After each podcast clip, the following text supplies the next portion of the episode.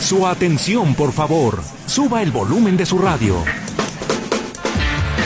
Porque aquí, en el 1150 de AM, tenemos la información de los espectáculos. Cine, música, teatro, televisión, redes sociales y entrevistas. Esta es Tercera Llamada. ¡Comenzamos!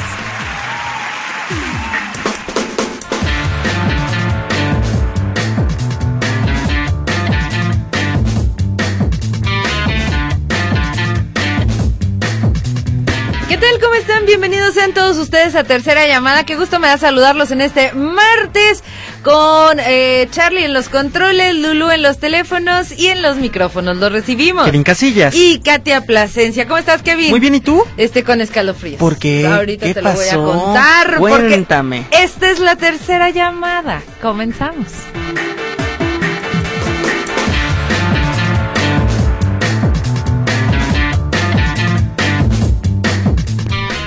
Fíjense que en los últimos años, no sé si se ha comenzado a poner de moda las obras de teatro de terror.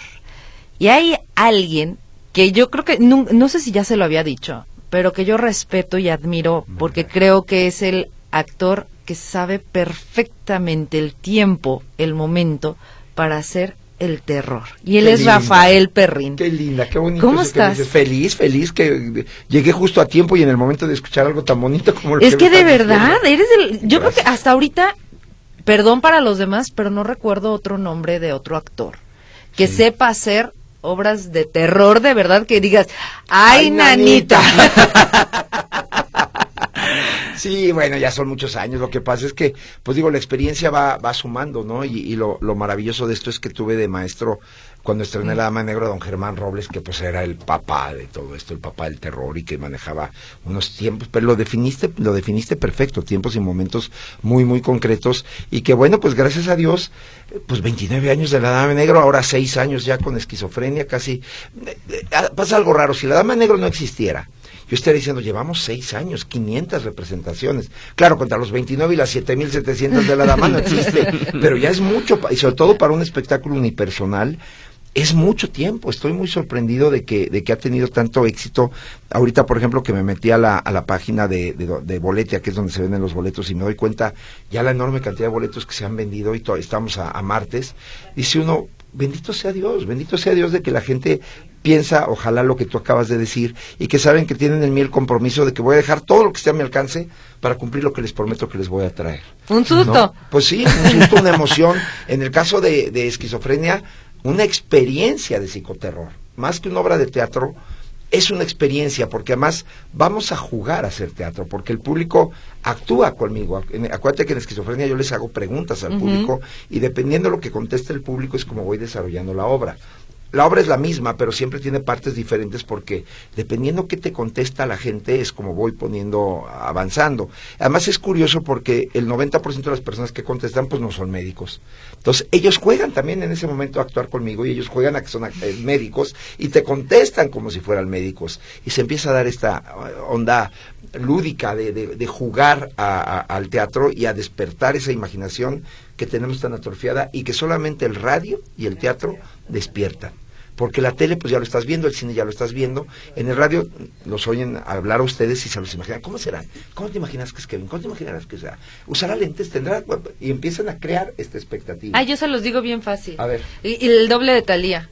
¿Cómo el doble de? El doble de ancha, de cinturita. Ay, perdón, eso, con todo el respeto, eres una mujer hermosa y lo sabes perfectamente. No se dejen llevar por lo que ella dice, de veras es una mujer preciosa. Oye, Rafa, a ver, dijiste una palabra que me llamó mucho la atención y, y que yo no la había escuchado, perdón por mi ignorancia, psicoterror. Psicoterror. Y es eso lo que estás haciendo con esquizofrenia. Con esquizofrenia, sí, Porque es un terror, pero lo- todo lo tenemos en la mente. Es correcto, es correcto. En la Dama Negro es terror. ¿Por qué? Porque es algo que le pasó a alguien y que tú estás siendo testigo de eso y te da miedo.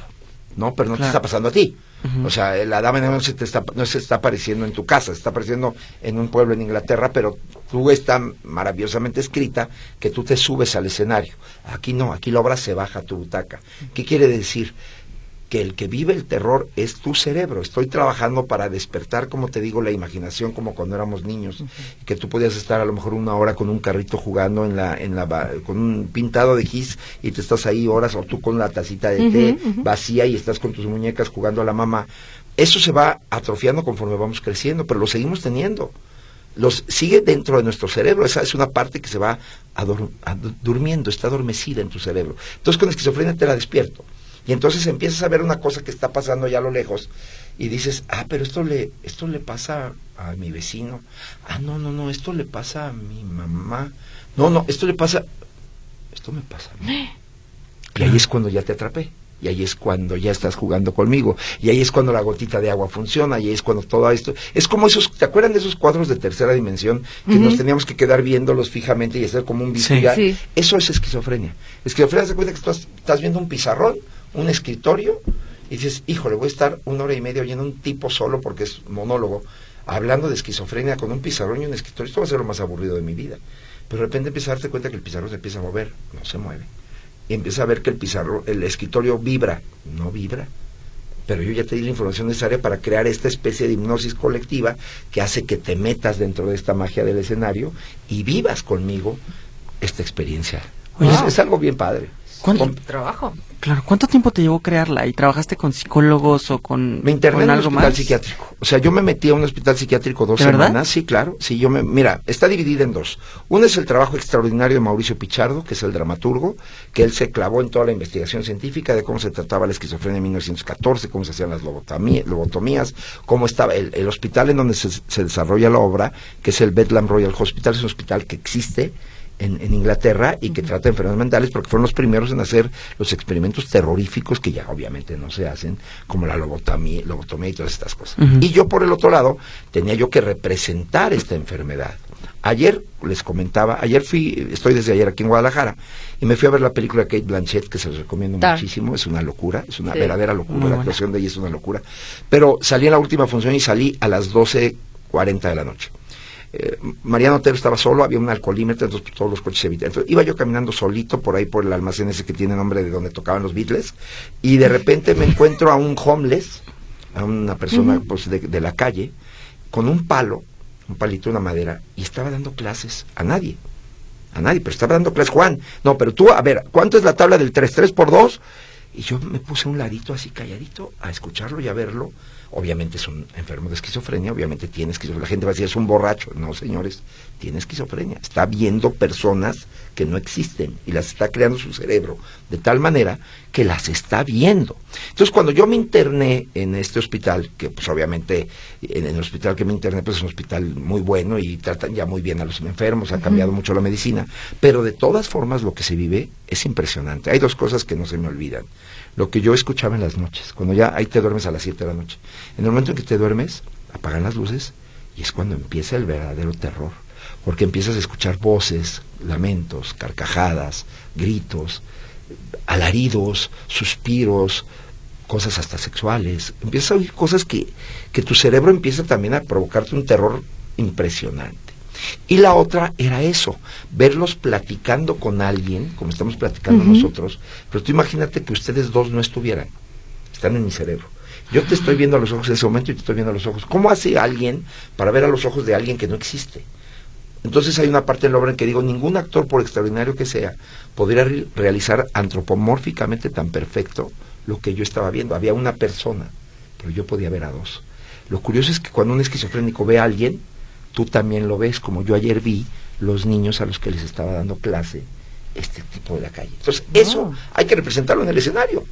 Eso tienes que hacerlo, tiene que la gente darse cuenta, así como yo ayer vi a este enfermo, pues las personas que pagan un boleto por irme a ver, tienen que ver a ese enfermo que yo vi gratis, no, no, vayan al teatro, no se vayan a la banqueta, pero, pero este, pero, pero van a vivir esta emoción.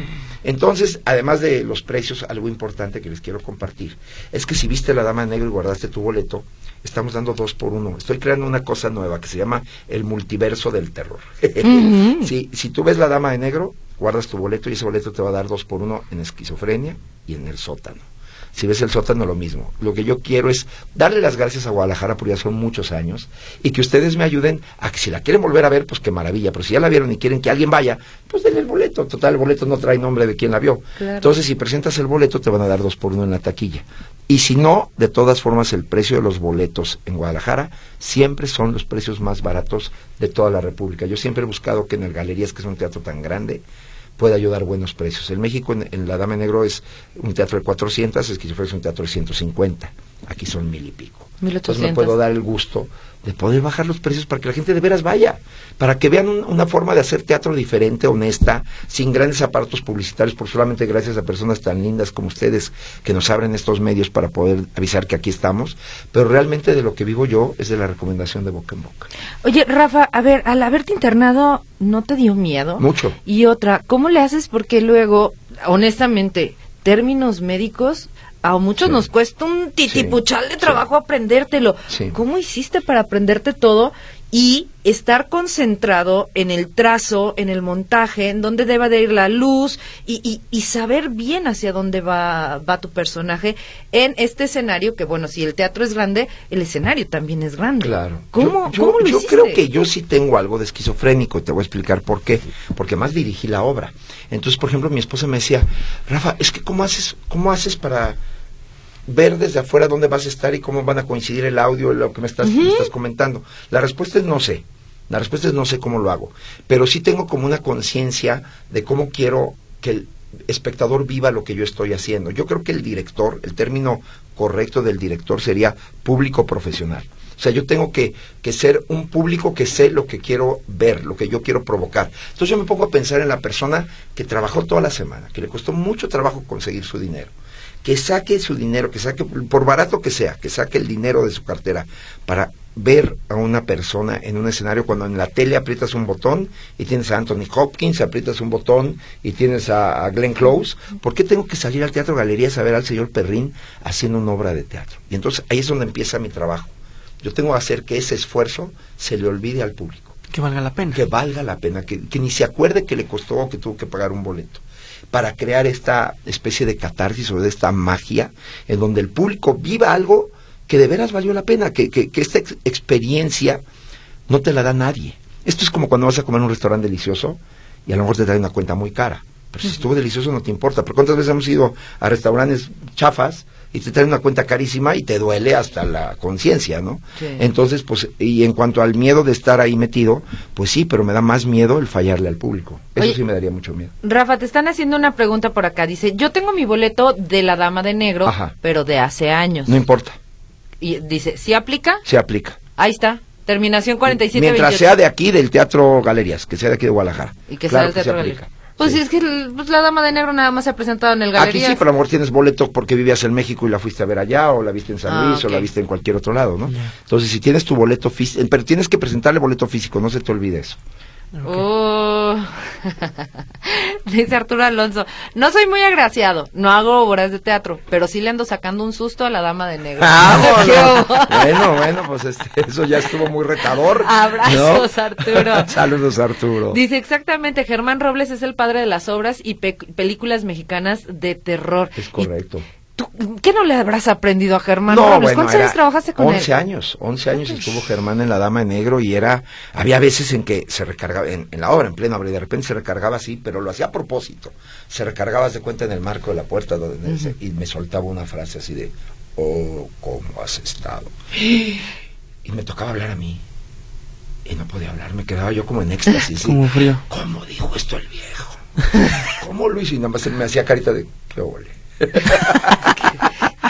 Otro monstruo, don Nacho López Tarso, que en gloria a Dios esté. Abrazo a Juan Ignacio, a toda la familia. Cómo nos dolió la partida de don Ignacio, ¿no? Pero otro monstruo, ¿no? Otro. ¿Te tocó trabajar con él? Fíjate que no, y esas son de las cosas, son de los pocos que se me fueron, ni, ni tuve el gusto de dirigirlo, ni trabajar con él, pero sí tuve una buena relación con él porque nos reveló placa de la Dama de Negro, porque lo vimos en, vaya, en repetidas ocasiones coincidíamos, don Nacho siempre un caballero. Cuento una anécdota muy curiosa. Hacía una obra con el Loco Valdés, que también en paz descansa, que se llamaba Aeroplanos, exacto. Y entonces estaban en teatro allá en México, y entonces este pedí permiso para ir a saludarlo, y entonces entró al camerino y estaba en su, pues en su tocador de, de actor, pero estaba ah, recostado en su silla con los pies arriba del, del, del tocador, ¿no? Entro yo y me dice, Rafael, qué gusto saludarlo, y en eso entra mi esposa atrás, y en cuestión de un cuarto de segundo, el señor ya estaba incorporado, recto, dándole un beso en la mano, ¿cómo está señora? Y dije, wow. ¿Qué tal? ¡Wow! Eso era Don Nacho, era un galán, era un, un hombre de verdad, un, un gran artista. Pero fue impresionante cómo la reacción fue. Con, con un hombre no hay problema, pues ¿cómo, cómo estás? no Pero llega una dama, ¡pum! salía Don Se Ignacio. convirtió. Sí, fue, fue, fue, eso, eso es algo que se me quedó grabado para toda la, la vida, decir qué maravilla que, que estos actores sean, como digo yo, actores de tiempo completo. No todo el tiempo están en donde deben. de- ¿Cuándo han visto una foto de Doña Silvia Pinal fachuda? Nunca. Nunca. Sin maquillaje ¿Cuándo ven o una no, foto de no, no. Manolo Fábregas o de don Germán Robles o de Carmen Montejo o de Ofelia Gilmain? Digo, a lo mejor muchos de estos nombres ya ustedes ni saben de quién les estoy hablando porque ya murieron algunos hace muchos años, pero siempre estaban impecables, o sea, no, no se descuidaban en ningún momento. Eran actores de tiempo completo. Me acuerdo que el coche de Germán Robles era un coche viejito, estaba lleno de libretos en el asiento de atrás, apestaba cigarro porque fumaba don Germán como bestia, pero tú veías ese coche y dices, este coche es un actor. No hay alternativa. Y nunca le ponía seguros a su coche. ¿Por qué no? ¿Quién se va a robar un libreto? Ay, pero el carro sí. el carro sí. No, no. Oye, a ver, ¿y ¿cuándo te vas a presentar entonces, Rafa? Este viernes, este viernes 17 a las 8 de la noche en el Teatro Galerías. Los boletos los pueden comprar en la taquilla del teatro. Y ya les dije que si tienen boletos de la Dama Negro 2 por 1 o en la plataforma de Boletia. Estoy muy emocionado porque fíjate que es martes y va a la venta muy bien. Como siempre, Guadalajara me recibe con mucho cariño. Así que no, no, no, no es eslogan, no es anuncio, pero si quieren comprar, cómprelos ya. Porque sí, verdaderamente, gracias a Dios, se está vendiendo muy, muy bien. Oye, pero para la- el público de Radio Metrópoli, ¿me permites regalar dos pases dobles? Sí, vamos a regalar dos pases. Yo me la juego. Yo los tengo. Yo me la no te juego. preocupes. No, yo, y si no, yo me la juego. Porque acá ya me pusieron cara de... Sí, no, no, no, yo, yo, no, no, yo haya o no haya, con mucho gusto tratándose de ustedes, porque ustedes, siempre aquí me gusta mucho venir. Siempre, mira, hace uno tour de medios y va uno a muchos lados y todos son muy generosos y a todos los quiero mucho, pero, pero aquí siempre me hacen preguntas y, y platicamos de cosas que en ningún otro lado platicamos. Eso me encanta, siempre, y te lo he dicho Pues, mil veces. sí, te eh, es que nos gusta saber más de, de- Sí, del sí. artista, Tú como de que la le vida. escudriñas, ¿no? Y está padre. No, y es que me emociona porque, te repito, Guadalajara está muy cerca de mi corazón. Eh, me, me llevaban al hotel y me dice, ya llegó usted a su segunda casa. Le digo, no, es mi primera, ya vivo más en el hotel que en mi casa. Le digo, porque vengo a Guadalajara muy seguido y amo, amo estar aquí. Oye, entonces, a ver, dos pases dobles, eh, va a ser dinámica por teléfono, también por WhatsApp, nombre completito, Lulú, pero que nos digan las tres obras Ok, que tiene Rafa Perrín actualmente. perfecto. Actualmente. Me encanta la idea. Ahí está, tres obras Padrísimo, tienes. padrísimo, padrísimo. Oye, Rafa, ¿y, y estás trabajando en una cuarta obra? La estrené ¿Estás- el viernes. Este viernes la estrené. ¿Cuál? Pues me gustan títulos así como suavecitos, la dama en- Ay, no puedo decir porque es Eh, la no, respuesta. no. Bueno, esos tres y esta nueva se llama Infierno. Ay, Y es de ay, terror. ¿Ya Dicen, dicen que en los teatros hay fantasmas. Dicen que en los teatros se escuchan cosas extrañas. Dicen que en los teatros pasan cosas terroríficas. Vengan. Vengan. Ay, Infierno. Estamos en la Ciudad de México, en el Teatro Enrique Elizalde, viernes y sábados. Estrenamos el viernes pasado. Una producción gigantesca de César Mijo, que ya se trepó al barco en la producción. ¿Qué Y, y bueno, teníamos 100 pesos para la producción, pues él le puso 450 pesos, digo, es un ejemplo. Pero de veras es una producción extraordinaria, tan complicada y tan fuerte que yo creo que no va a poder salir de gira. Diré, ¿quién Ah, es esta? También es de Pichardo, del mismo autor de Esquizofrenia, del mismo autor de Esquizofrenia, y, y- y creo yo que va a tener, se va a volver como un clásico así como de Las Vegas o de, o de, de Italia o de España, que tienes que ir a verla, porque llevarla de gira va a ser muy complicada, porque esa sí está llena de, de muchos trucos. De hecho, todo el teatro está transformado para que, para que vivas estas emociones. Es una experiencia fuerte. Si va usted a ir a la Ciudad de México ahora en Semana Santa, ahí lo esperamos viernes y sábado en el Teatro Enrique Elizalde, y se van a dar cuenta porque les digo de que es complicada de llevar a gira, pero, pero merece mucho la pena. lu- Luego los Méndez son los arriesgados y siempre te traen. Es- bueno, ya sabes sí. que mi, mi, mi querido Edgar y el Jimmy los quiero y son amigos de toda la vida y además un teatro que ya es mi casa, y que Sí. por muy grande que sea se siente cerquitita, ¿verdad? es una maravilla. Oye, Rafa, a ver, si tú fuiste discípulo de don Germán, Ajá. actualmente, quién considerarías que es tu discípulo? ¿Hay algún Discípulo, actor? no, yo no soy maestro de nadie, no, no, es que no. te estás convirtiendo eh, eh, en Pero un sí maestro. Ay, qué yo linda eres, muchas yo sí gracias. ya te considero ahorita un, un actor maestro Qué lindo, en, muchas en- en obras de terror. Muchas gracias. Pero no veo a, a alguien que puede estar cercano a ti aprendiéndote todo lo que sabes. Pues a lo mejor mi hijo. Yo creo que César, digo, va a sonar muy nepotista, ¿verdad? Porque, ah, por ejemplo, Juan Ignacio Aranda, el hijo de López Tarso, platicaba yo mucho con él y me decía, qué difícil es quitarme la, la figura de mi papá. Yo, pues bueno, es que tu papá es un monstruo, ¿no? Tu papá es un... Pero Juan Ignacio es un gran actor por sí solo también, tiene un talento. Yo ahora que falleció, platiqué con él y le digo, yo no vengo a darte el pésame, yo vengo a felicitarte. Yo te felicito porque tuviste un papá extraordinario, tuviste al maestro en casa, tuviste un ejemplo extraordinario, fuiste un extraordinario hijo, pero por lo que más te felicito es porque tú eres el heredero de una dinastía que creo que está en muy buenas manos. Y eso fue lo que le dije, porque yo sí creo que en la muerte, cuando alguien muere, lo que más hay es tristeza. ¿Para qué vas a decir lo siento, lo lamento? Pues es obvio. Mejor, ¿cuál es la cosa buena de esto? La cosa mejor es que un hombre como Ignacio López Tarso no se, no se entierra, se siembra. Se siembra para que sus frutos salgan adelante y crezcan. Y además un hombre como López Tarso se vuelve inmortal en el momento en el que se muere, porque entonces te- se queda en nuestros corazones para toda la vida, ¿no? Entonces, pues yo creo que mi hijo está a- agarrándole la mano, porque por ejemplo en esto de infierno él, él me aportó muchas ideas, sobre todo de joven, de tecnología, de cosas que pues yo no controlo y que me- le decía yo, no, mira, para el fuego yo quiero que pongas aquí todo rojo. No, papá, mira, déjame proponerte algo, vete y regresa en dos horas. Me iba y regresaba y de repente se estaba quemando el teatro quemando el teatro. Y digo, "Ah, ¿y esto cómo se hace? Ah, mira, y entonces ya me sentó, porque él es un gran diseñador de iluminación y ya me explicó cómo, cómo se puede hacer esto. Entonces, ahora soy yo el que le está aprendiendo a él, pero creo yo que él es el, el- el- el heredero. Yo creo que cuando yo ya no esté, yo creo que él es el que va a seguir con, con onda. Espero no, no ser papá gallina, pero yo tengo mucha certeza en lo que les estoy diciendo. Bueno, oye, a ver, eh, eh, la gente ya, ya comenzó, pero hay un errorcito por ahí, Ajá. se fueron con la de infierno. No, infierno no es. infierno no cuenta. Infierno apenas va a estrenar. Entonces, infierno no cuenta. Las otras tres obras que tiene. La tercera, que es a la que ya vi que no le están dando, es una que se hace aquí en Guadalajara. Sí. Es exclusiva de Guadalajara. De hecho, aquí arrancó y luego llegaste Me tú. invitaron, te- sí, a sí, te invitaron y, y dio un cambio, para mi gusto y con todo respeto para los Méndez, dio un cambio muy favorable. Muy.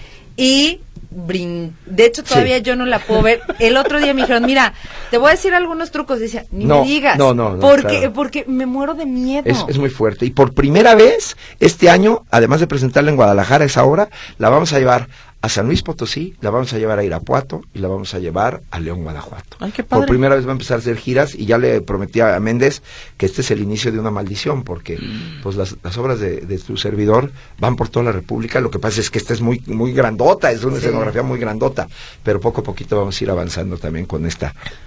Como dato te digo, es la parte más abajo, más baja de tu casa. Ya, más ayuda. Ah, Ah, edificio. ya, ya, Sí, ya. o del edificio. Oye, vamos a ir a la pausa comercial, pero al regresar, Ajá. Rafael Perrín va a ser la mano santa o salada, como siempre les digo, según sea el caso, para que los reclamos o agradecimientos sean directos a Rafa Perrín. Entonces, él va a ser la mano santa salado, salada para estos boletos. Vamos entonces a la pausa y regresamos para la parte final de tercera llamada.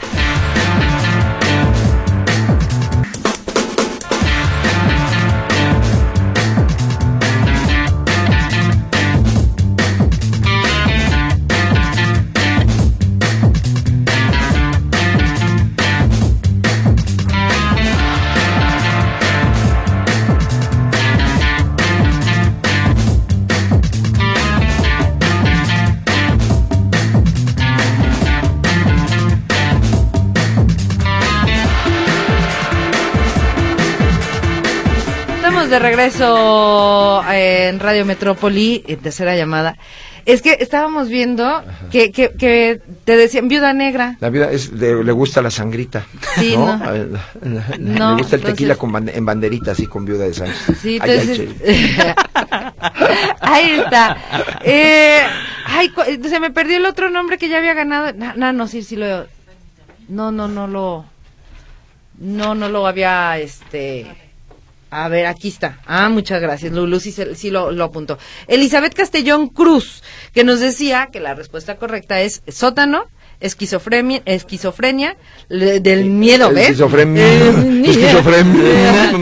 La Dama de Negro. Ajá. Y la cuarta, que es la que acabas de, estrenar y que esa todavía no cuenta, No Infierno. Infierno, es correcto. Ahí está. Es correcto. Y el otro es Jesús Esquivel Soto. Elizabeth Castellón Cruz y Jesús Esquivel Soto, por favor, Avenida México 3150 el día de hoy o mañana con la copia de su identificación oficial. Y para que vayan a ver a Rafa Perrín, ahora sí, de nueva cuenta, ¿qué día, a qué hora, dónde compramos Este boletos? todo? viernes 17, o sea, el próximo viernes a las 8 de la noche, función única, porque ya no puedo hacer otras más.